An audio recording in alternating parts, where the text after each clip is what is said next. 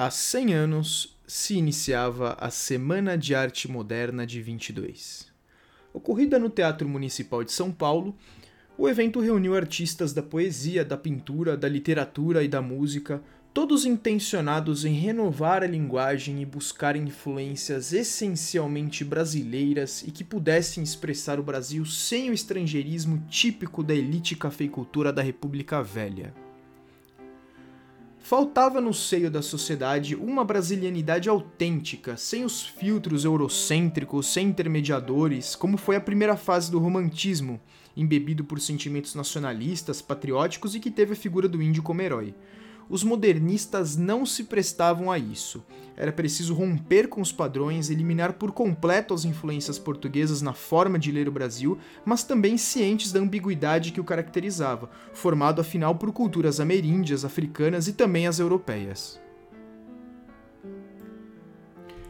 Este episódio é diferente dos outros. Não vamos nos concentrar na biografia de um único ministro, mas dissertar sobre os movimentos de vanguarda artística que marcaram a Semana de Arte Moderna de 22 e nos perguntar: afinal, há alguma expressão genuinamente brasileira no Poder Judiciário? Seja bem-vindo ao podcast Ministros do STF a história do Brasil sob o olhar do Judiciário.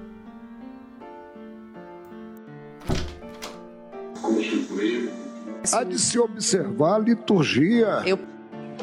E deixa de fora desse seu mau sentimento. Com toda a brevidade, porque tudo que devia ser dito já o foi. Excelência, Vossa Excelência me respeite, Vossa Excelência não tem questão alguma. Vossa Excelência.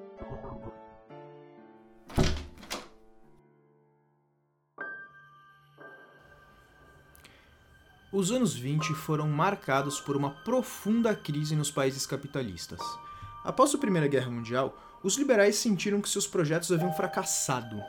O avanço da ciência e da tecnologia se prestou apenas a produzir a maior barbárie até então vista, com mais de 10 milhões de combatentes mortos.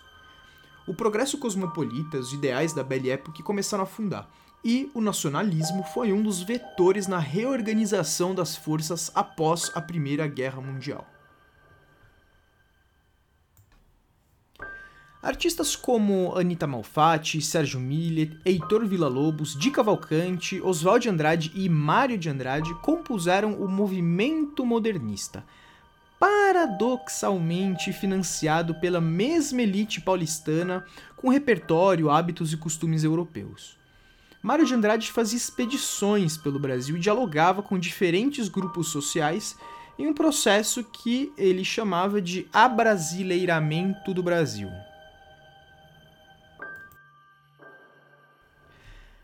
Há quem diga que se compra a Semana de Arte Moderna de 22 por aquilo que ela quis se vender um movimento de ruptura com um passado arcaico que não cabia mais em um país em modernização e que não se reconhecia com identidade própria. Há duas tendências no modernismo, conforme dissertado pelo professor Elias Tomé Saliba, da USP, que é uma corrente ahistórica, que recorria ao idealismo de um passado inexistente, à verdadeira identidade nacional, e outra corrente analítica, que se propunha a buscar essa identidade na etnografia dos diferentes grupos e indivíduos do território brasileiro.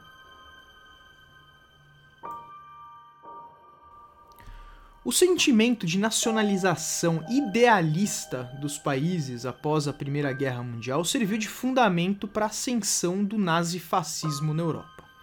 Não à toa, o Brasil seguiu uma tendência parecida com a ação integralista brasileira essa espécie de partido político foi liderado por Plínio Salgado, um dos destaques da Semana de Arte Moderna. Os chamados nativistas pretendiam blindar a cultura brasileira contra qualquer estrangeirismo. O movimento político daqui, contudo, acabou incorporando o fascismo italiano com uma roupagem verde e amarela. Ao invés do, dos gritos de Il Duce e da saudação romana, usavam como saudação a palavra de origem tupi Anauê.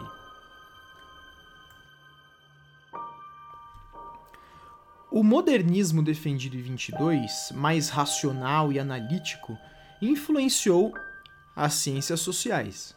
Gilberto Freire, Sérgio Buarque de Holanda e Caio Prado Júnior formam o pilar da aplicação de métodos científicos na condução de etnografias do Brasil para o Brasil, ainda que hoje sejam questionáveis, como a ideia de democracia racial exposta em Casa Grande Senzala.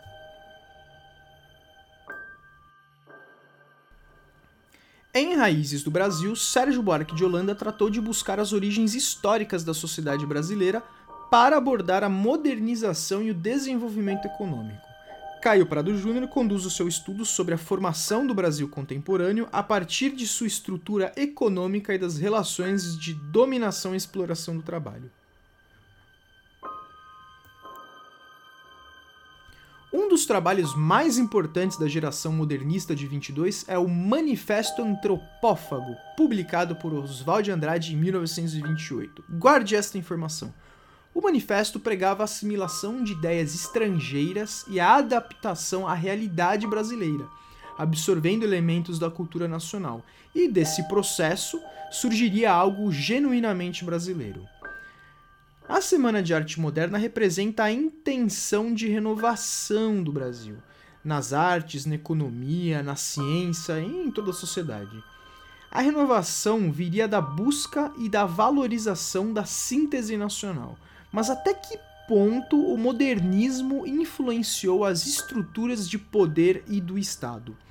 Há nessas estruturas de poder e do Estado alguma expressão genuinamente nacional? Pois, até então, aqueles que fazem as leis e aqueles que dão cumprimento à Constituição também buscam, na influência europeia ou no federalismo norte-americano, as suas bases aspiracionais. Até hoje, nos julgados do Supremo Tribunal Federal, é maciça a citação de doutrinas norte-americanas ou correntes filosóficas alemãs. Mesmo na era Vargas, as primeiras leis trabalhistas foram inspiradas em legislações estrangeiras. No manifesto, Oswald de Andrade afirma que, sem nós, a Europa não teria sequer a sua pobre Declaração de Direitos do Homem. A Declaração Americana de Direitos Humanos de 1948, assinada em Bogotá, é antecessora à Declaração Universal dos Direitos Humanos, do final do mesmo ano. O constitucionalismo latino-americano contemporâneo e a ideia de um Estado plurinacional, como o do Equador e da Bolívia, talvez deixariam os modernistas brasileiros inspirados. Não na ideia de haver o reconhecimento da pluralidade de valores em si que caracterizaria o Estado plurinacional, mas sim na invenção ou no surgimento de uma manifestação constitucional suficientemente descolada dos dogmas europeus em sua forma jurídica e que fosse capaz de se encaixar perfeitamente na realidade local, porque de lá surgiu. O constitucionalismo latino-americano, ou o constitucionalismo plurinacional, faz mais do que reconhecer e incorporar na sua Constituição una a pluralidade de povos e ideias. O constitucionalismo latino-americano reconhece mais de um sistema normativo no Estado, então não é uma mera absorção ou assimilação. E isso é genuinamente latino-americano. Alguns poderiam dizer que a tradição nacional no direito é a Constituição prolixa, longa. Em palavras contadas, maior que a Constituição da República Federativa do Brasil de 1988, somente a da Índia e da Nigéria. Mas nesse caso, o tamanho é subjetivo, já que as constituições não são escritas no mesmo idioma e há barreiras linguísticas que não permitem compará-las de forma objetiva. Há um outro índice para comparar o tamanho: o número de direitos garantidos. Nesse ranking, o Brasil fica em décimo lugar, atrás de Equador, Bolívia, Sérvia, Portugal e não muito acima da média geral dos países. A Constituição de 1988 também é recente, promulgada em um momento posterior à edição dos principais tratados e convenções de direitos humanos, da qual a Constituição acabou incorporando. Então, o tamanho não é uma exclusividade brasileira. O que seria então essencialmente brasileiro no direito pátrio?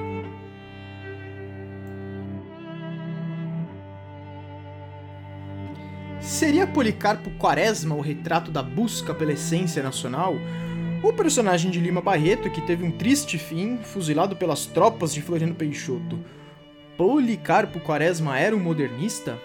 Como a vida imita a arte, a arte imita a vida, Floriano Peixoto de fato perseguiu e aposentou alguns ministros e teve cinco de suas indicações rejeitadas pelo Senado.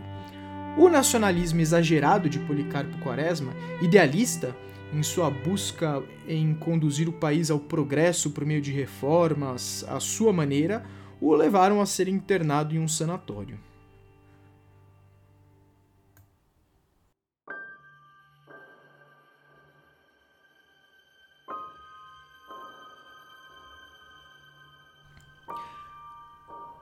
A doutrina jurídica precisa pôr os olhos no Brasil e revisitar os clássicos brasileiros das ciências sociais a fim de ter uma melhor compreensão da formação da gênese nacional, um melhor diagnóstico.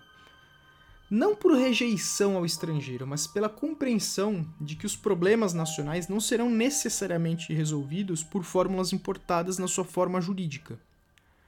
A cultura jurídica ainda importa muitos dogmas e doutrinas sem se aprofundar na ciência do direito comparado, em um movimento oposto a que queriam os modernistas.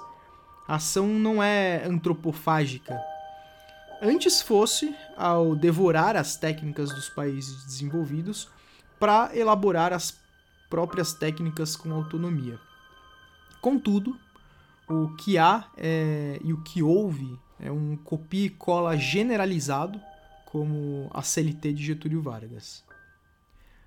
Mas, sejamos justos, também há aquelas que são inspiração para o mundo todo, como a Lei da Ficha Limpa e a Lei Maria da Penha. Mas essas leis são bem recentes e, na forma jurídica, não inovam, elas replicam os mesmos conceitos de positivação de direitos e o exercício do poder punitivo que remonta ao século XVIII. Poderíamos, por outro lado, estar na vanguarda da justiça restaurativa, como aquela proposta pelos canadenses, não ao lado de estrangeirismo, mas em um verdadeiro movimento antropofágico. Absorção é, das ideias da justiça restaurativa e aplicação por uma metodologia é, brasileira adaptada aos problemas brasileiros. Nós vimos nos episódios anteriores que a gênese da tradição jurídica brasileira é o bacharelismo. Os primeiros ministros estudaram na Europa e tinham relações estreitas com a monarquia. Quando liberais, estavam alinhados com a República Velha, que por sua vez copiava os hábitos e costumes europeus. O movimento modernista buscou novos hábitos e novos diagnósticos para compor a visão de Brasil a partir do próprio Brasil. Na justiça brasileira, e nos mecanismos de poder, ainda estamos presos nos dogmas e nas doutrinas estrangeiras. Isso não necessariamente é ruim, mas é preciso ter a compreensão de que as molduras nem sempre se encaixam, e a proposta dos antropofagistas é de assimilar e transfigurar para daí então fazer sentido. Esse podcast usou áudios da TV Justiça. Como biografia, Pensadores que Inventaram o Brasil, de Fernando Henrique Cardoso, e o artigo Uma Ideia de Antropofagia Jurídica Aplicada ao Direito Comparado Internacional, de Rodrigo de Almeida Leite. Nos siga nas redes sociais e compartilhe esse episódio com seus amigos. Obrigado, tchau!